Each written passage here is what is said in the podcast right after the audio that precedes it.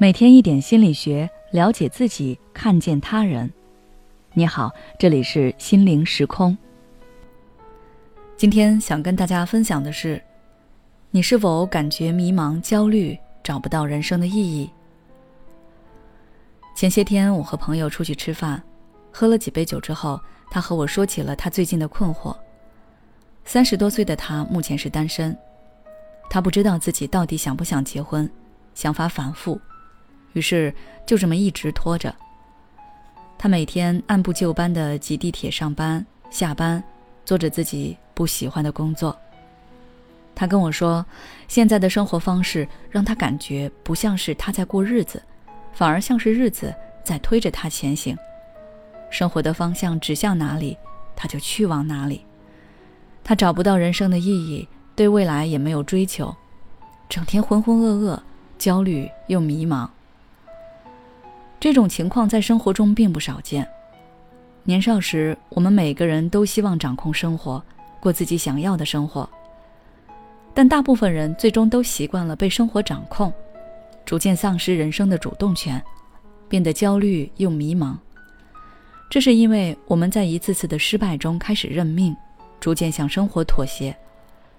而在被生活掌控、过着看起来安稳生活的同时，我们也被生存降级了。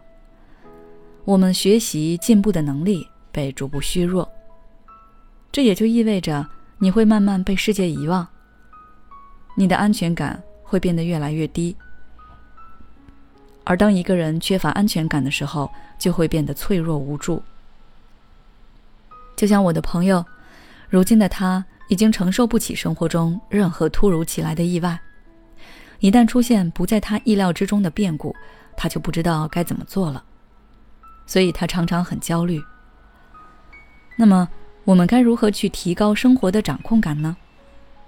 对此，我的建议是：第一，掌控自己。掌控生活要先从掌控自己开始。你可以从自己的身体上找回安全感。大家都知道，身体状态会影响我们的精神状态，而身体却是我们最容易控制的因素。所以，我们可以通过游泳、跳舞、跑步等运动方式来锻炼我们对自己的控制力。根据自己的身体状况来设立一个合理运动计划，每天按照计划坚持运动一段时间。在这个运动过程中，锻炼自己对身体的掌控感。除此之外，运动还可以促使人体多巴胺和肾上腺素的分泌，让人产生愉悦的感觉。继而帮助我们缓解压力，让我们更加积极的面对生活。第二，观察记录。想要突破自己掌控生活，我们还要去觉察自己的状态和周围的环境，并且记录下来，以加深了解。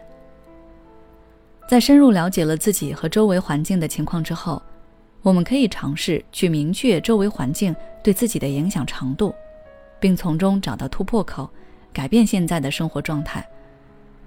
比如说，上述案例中的朋友，他一直都不喜欢现在所从事的工作，那么他就可以记录下自己不喜欢这份工作的原因，弄清楚是工作内容还是工作环境造就了他现在的这种状态，分析这些因素对他的影响程度等等。明确这些问题之后，再从中找到改变现状的突破口。需要强调的是，任何事情都不是一蹴而就的，改变的发生是在量变达到一定程度之后才会产生质变。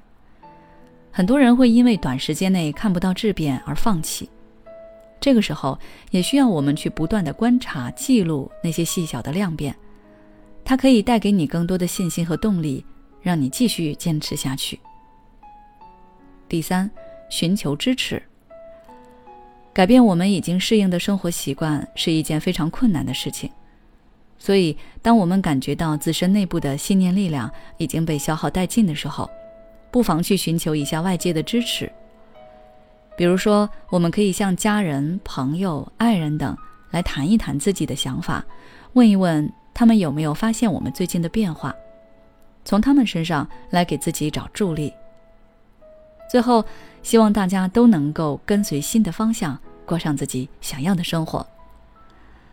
好了，今天的分享就到这里。如果你想了解更多内容，欢迎关注我们的微信公众号“心灵时空”，后台回复“生活掌控感”就可以了。